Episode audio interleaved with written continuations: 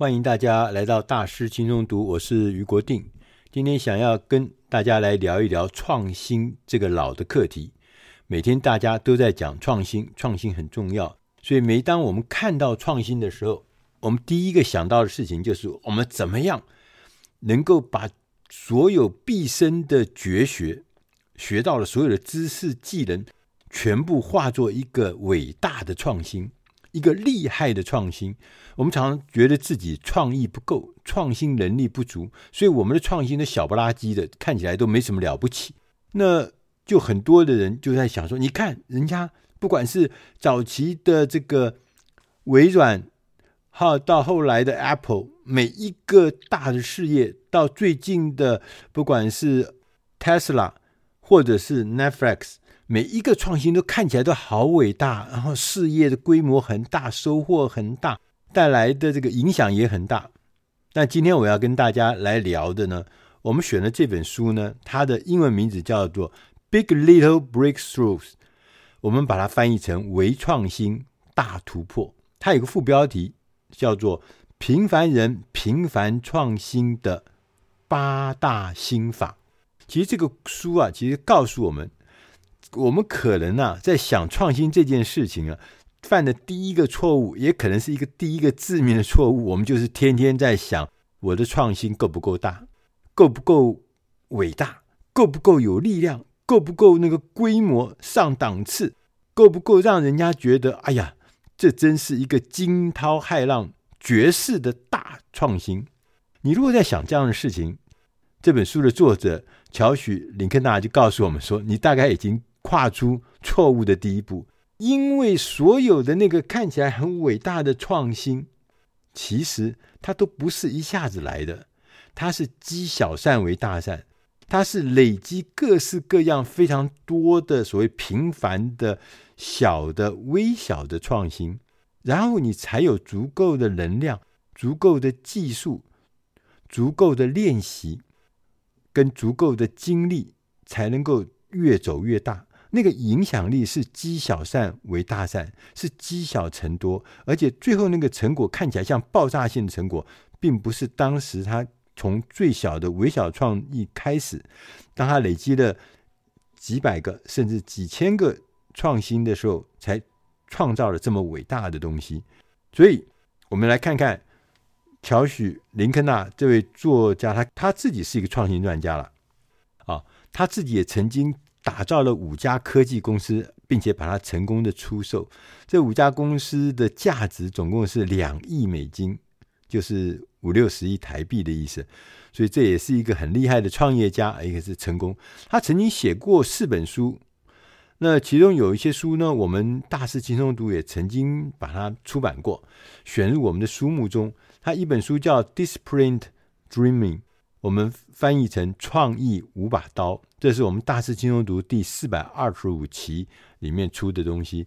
如果大家手边在这个官网上的话，大师轻松读的官网上，你可以去翻找这个第四百二十五期“创意五把刀”，也是今天我们这位作者他写的一本书。他到各地去演讲，就是跟大家讲这个他的创意创新。怎么样用微型的创意创新来创造巨大的影响力、巨大的成果？他曾经两度哦，两度获得年度最佳创业家奖。他也是一些有名的呃财经刊物，富比士啦、Inc 啦这些刊物的专栏作家。接着我们来看看哈，乔许·林肯纳他怎么说？他说啊。刚前面讲到，他说我们通常啊讲到创新就讲到这个重大创新，它其实创新有不同的形态，可以分成三种：一种叫重大的创新，伟大的创新，重大的创新；第二种叫一般的创新；第三个叫微小的创新。他今天要跟大家谈的呢是微小的创新，他提醒大家要注意微小的创新，你不要因为它是微小你就觉得看不起人家。微小的创新通常是有它。特色，而且呢，它有很大的成果的。他说，因为微小的创新可能是你重新想象你做事情的方法，这就是一种微小的创新。我们过去习以为常的方法，你重新的想象，它可以不一样吗？微小的创新也可能是只是改善百分之五的流程，简化那个步骤，这也就是创新。虽然只有百分之五，但是就是微小的创新。微小的创新也可能就只是发现了一个更好的做事的方法。很简单，你在日常生活中，你常常会发生这样的事。你在工作中，你甚至在家里面，你都会发现很多更好的做事的办法。譬如说，我最近帮忙在家里面做一点家事，我就发现，哎，洗个碗，就你常常洗一洗，你会发现，哎，我怎么样变得更有效率？那这种洗碗这个小事，而且你又发现可能怎么样让碗洗得更干净，那是更小的事情。那这种就是微小的创新。你千万不要把这种进步一点点，什么进步百分之五，不当一回事。你觉得微不足道，但是你要知道吗？经过一段时间之后，这些大量的微小创新集合起来的时候，你会有令人叹为观止的成果。因为微小的创新它有它的特色，它有它优点，它比那个什么大创新啊要容易。因为微小的创新风险小，你很容易就发现，轻松的就快速的上手，很容易就找到它，而且上手。同时呢，因为它很小，所以它的成本呢很低。刚讲风险小之外，成本也低啊。很多的公司在做数位转型的过程中，都做一件很大很大的事情，把整个公司都翻转了。结果后来觉得哇，成本好高，好贵哦，而且风险很大。但是微小的创新不是，它成本很低，每个人都可以做得到，而且是轻易的就可以做得到。微小的创新还有一个重要的优点，就是说，我们常常认为要做重大的创新，其实最好的办法就是以大量微小的创新作为我们实际练习的基础，靠这个小的微小的创新不断提升，不断锻炼你的技术，让这个小的练习变成重大创新的基础，这很重要。否则，你一下子突然跑去做重大创新，那不是风险太大，成本也太高了吗？与其呀、比那种灵光乍现的那种大创意，突然想到一个伟大的建国复国的大创意，你还不如把大量微小创新聚集动力，这个反而更能够推动那个长远伟大创意的进步。所以，意思就是我们前面一直讲的，积小善为大善。就不要一开始就做很大，因为风险太大，成本太高。而且呢，微小的创意还有一个特色，你不必是什么专家，不必是什么天才，你不必是什么怪杰，你不必是什么创新导师。每一个人在日常生活中都能够创造微小的创新。他意思就是，他是平凡人可以做的。当如果是你是天才，你是专家，你是怪杰，你是导师的话，你你当然是有另外的做法。但因为我不是，所以我。看到这一段的时候特别有感觉，因为每一个人在日常中都可以创造微小的创新，所以他最后他意思是说，其实这是一种习惯，你绝对不要认为创新是老板的事情，是呃什么创新部门的事情，是研发部门的事情，是专家的事情，跟我一点关系都没有。其实没有，跟你有关系。他其实。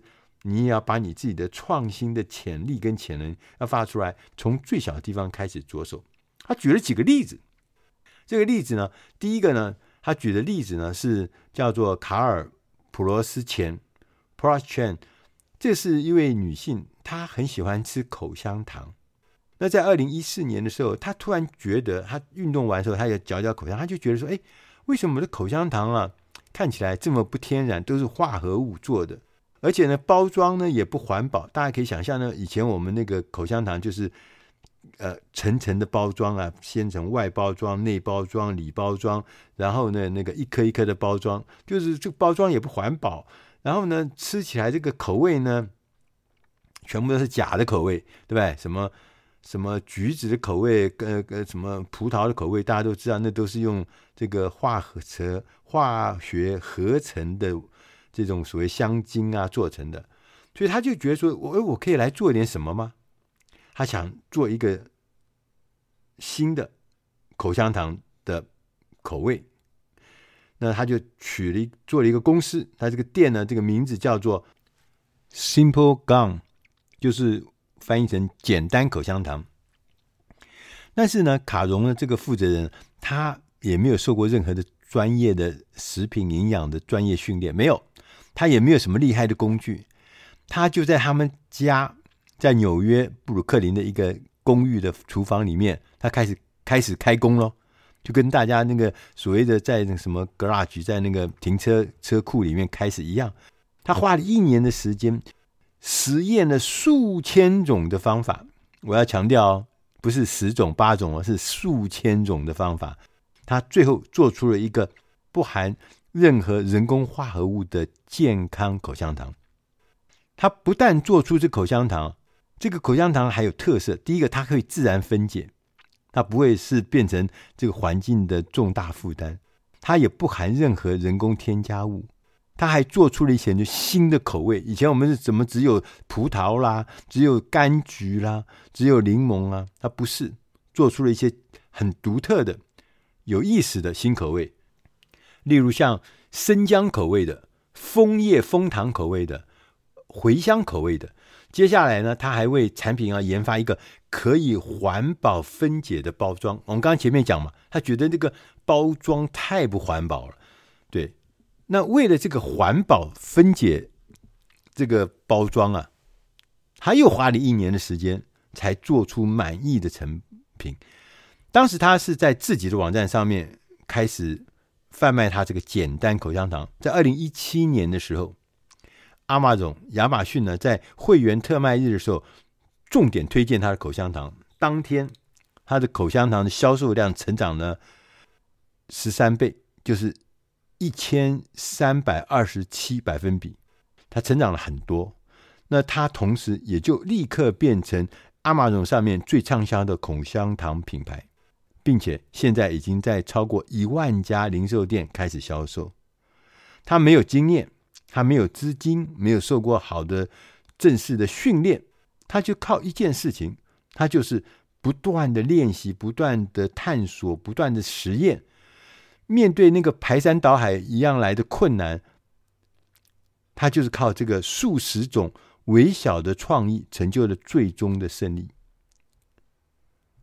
就是那个当时起心动念的时候想的一件事情，就是我要做一个环保的。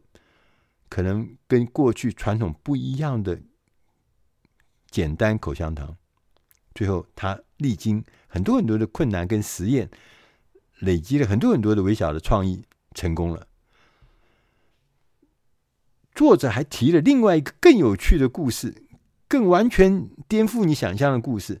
他讲说，有一个人叫做 Cos Marti，这个 Marti 啊，是一个毒贩。在美国不是很多这个贩卖毒品呢，自己也吸毒，但他也卖毒嘛，哈。他被逮到了，他被逮到了以后呢，被判刑，服刑七年，服刑七年。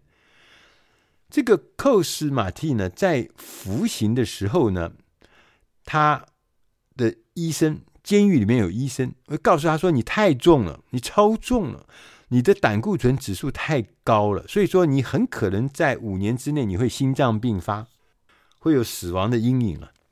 这个 Koss 呢就想说：“哇，这太可怕了。”他觉得我自己也没有很老，我很年轻。他很希望自己能够活着出狱，而且呢能够看到自己的儿子，这是最重要。他想看到自己的儿子，所以他开始呢就在监狱里面每天花两到三小时运动，并且呢把这个监狱里有个图书馆，图书馆里面每一本以营养跟运动为主的主题书全部看了一遍。而且认真的看，他六个月之内啊，就减去了三十二公斤哦，三十二公斤很不容易啊。那平均一个月要减五公斤多耶，所以他在监狱里面也变成一个所谓减肥健康的达人。当时他的狱友也开始向他请教一些健身的意见。到二零一三年呢、他被放出来。他放出来以后呢，他因为自己是有前科嘛，有这个贩毒的。烟毒贩的这个前科，所以他根本找不到工作，他就开始思考。他说：“那我可以自己开设一个健身房吗？”因为他自己在监狱里面这健身的经验很成功嘛，所以呢，他就想这个事情。当时他 Coase 跟很多很多人是一样的，他虽然有构想，可是他没钱，他也没受过正式的所谓的健身训练或健身的正规的教育，他也没有开健身房的产业经验，甚至啊，他去租房子的时候，人家一听到他的过去的经历啊，都不愿意租房子给他，所以他被到处的拒绝。可是他总算总算后来他碰到了一个房东愿意租房子给他，让他在美国纽约曼哈顿的下层开了一个健身房。当时呢，寇斯就思考，他说：“我如果要开一家跟别人差不多的健身房，这好像没什么意思。他自己的经历是这么独特的，所以呢，他就说：那我干脆我做一个健身房呢，是接受自己过去在。”坐过牢的这个背景，所以他开设了一个以监狱为主题的健身房，这很妙吧？以监狱为主题，并名叫 Calm Body。Calm Body 呢，主打的原宣传，他就说这个乖乖服刑，这是我们的文宣啊。Calm Body 就是要乖乖的服刑，来我的健身房好像在服刑一样，而且你要乖乖的。他的设备，他的这个装修啊，也把它做成其实有像监狱的感觉。他说他的大门呢是一个铁条式的大门，然后而且很重很沉。那他整个的这个训练的空间，把它叫做呢叫做操场，哎，操练的操操场。然后呢，里面也没什么华丽的训练器材，它就是模仿监狱里面的健身器材，就是只有举重用具，没有其他东西。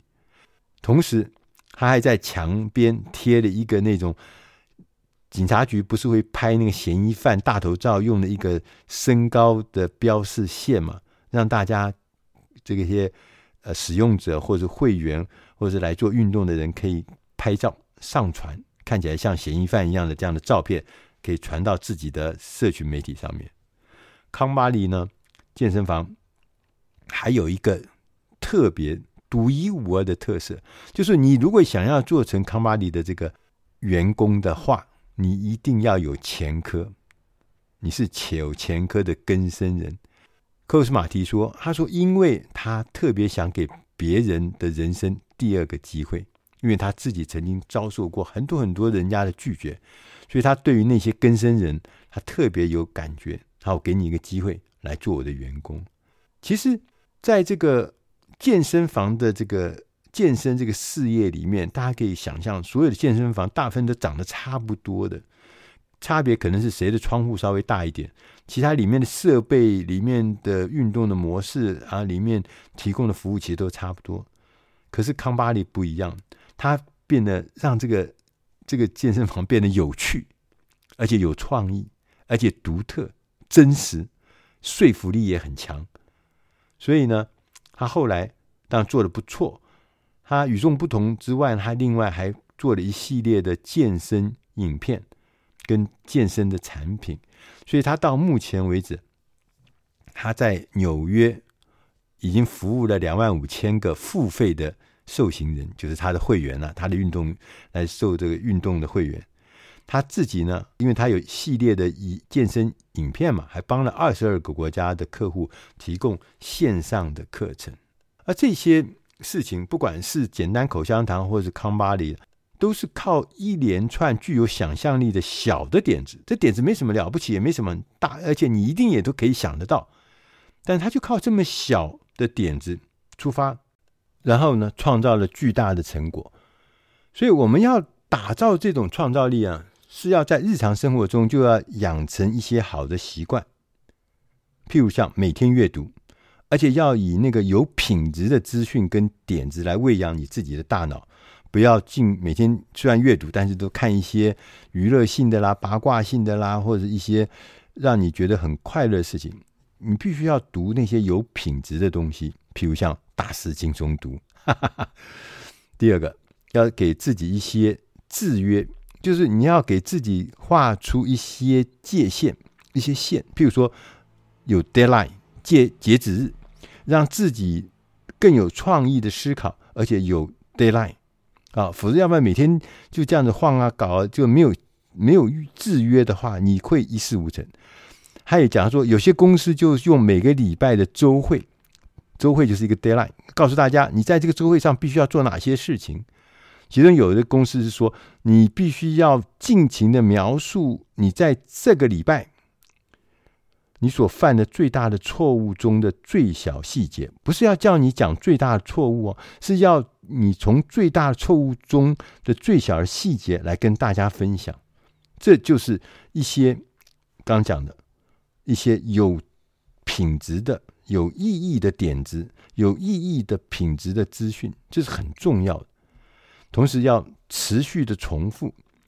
我们从刚刚前面两个例子就看得出来，持续的投入时间跟持续投入努力，每天呢完成所有的朴实无华的训练，不断的精炼，不断的拓展，最后你会产出伟大艺术等级的能力。除了这所谓必须养成一些好习惯之外，你必须要。每天频繁创新，你每天都要做一些事情，每天都要开始去想如何来频繁创新。这是有心法的，他说有八个心法。第一个，爱上问题。对，他说我们在寻求问题解决的时候，要带入同理心跟我们的信念，我们去理解真正发生了什么事情。然后我们去找出办法，那个解决方案来帮助人。当我们越贴近问题的时候，我们越能够辨识出痛点何在。我们沉浸在这些痛点中，我们就很快的就能够有所新的创新，找到解决方案。所以要爱上问题，不要看到问题就转头。第二个呢，还没有准备好就要开始。这个是很有意思的事情。我们以前都要做好万全的准备才出发嘛，对不对？像很多公司，我们以前在公司里面要写一个什么新的案子，哇，就写一个很厚厚的什么计划书，要这个投钱，要预计未来三年的状况，想得很完备，都所有东西都到，人要到，资金要到，技术要到，产品要到，什么一件事情都要到。结果后来发现根本就没做，为什么？因为做这么多以后呢，就带着满怀的那个惊恐前进。他说：“不是啊，你还没有准备好就开始，你立即着手，你要边做边想办法，不是所有办法都想好你再出发。最后你会发觉出去以后呢，那个办法跟实际状况根本差别很大。你前功尽弃，你花了很多几个月甚至一年的时间所写的计划书，完全不符合实际，所以你会很挫折。那作者告诉我们，先踏出第一步。”要想办法走出第一步，然后呢，再想办法走出第二步，往下走。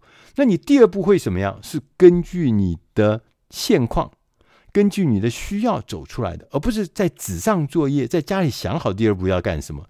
就像打仗一样，你能够讲说你第一步打东，第二步打西，第三步打什么吗？不是，要根据现况。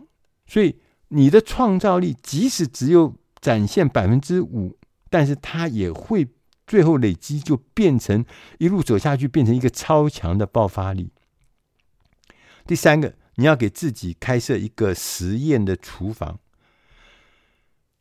最好的创新方法就是进行实验，所以你要有一个实验的厨房，然后找出对你来说最有用的办法。不要嘴巴上讲，也不要学人家，要自己来。那他就举了两个伟人，第一个是 Facebook 的马克·祖克伯，这够伟大了吧？这个 Facebook 的创办人呢，祖克伯他说：“我最骄傲的一件事情，同时也是我真正成功的关键，就是我的测试架构。”他说：“不管在什么时刻啊，我们脸书都不会只运行一种版本的 Facebook，而是呢，我们大概会测试。”超过一万种的版本，厉害吧？所以他们就说：“哦，原来 Facebook 这么成功，是靠各式各样的不断的测试，所以各式各样的状态，他都都已经在他的掌握之中。大概会有什么样的反应，会有什么样的后果，他都知道。所以当他这个微小的一万个版本创造起来，它就会变成一个很伟大的版本。阿马总，亚马逊另外一个伟人杰夫贝佐斯，贝佐斯他说：“他说我们每一年、每一个月、每一个周、每一天测试次数都会直接决定阿马逊的成功。他如果说我们可以增加实验的次数，从一百到一千，你的创新成果就会多到惊人。意思也就是说，如果我们能够增加我们的测试的数量，我们的成果就会等幅的扩大。第四个事情心法呢，是告诉你，他说我们要破坏，要破坏它，我们再来修理它。啊，因为我们传统的观念是说，没有坏，我们干什么去修它呢？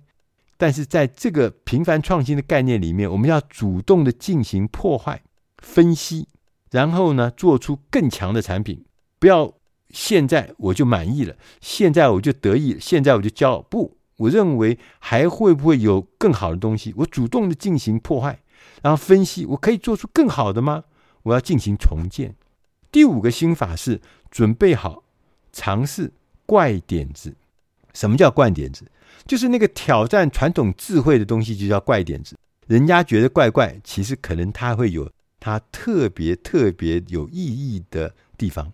他举了一个例子，他说在荷兰阿姆斯特丹有一个做自行车的制造商，他在他的那个包装箱上面注明了一个短短的一个字，叫做 LED 电视机，就是那个纸箱外面呢写了一个 LED 电视机，所以大家都以为那个里面包装盒里面呢是一个 LED 的电视机。他说这个自行车公司呢。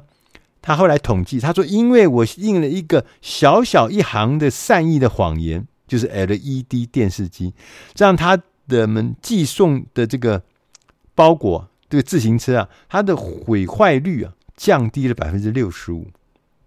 所以这是怪点子嘛，但是真的有效哦。第六个心法是要绞尽脑汁来善用你的资源。我们通常在。很多事情在起步的时候，一定是资源不足的。你又想做一个比较大的事情的时候，你要想尽办法把你手上的资源，那个有效的资源，要用到一点都不剩。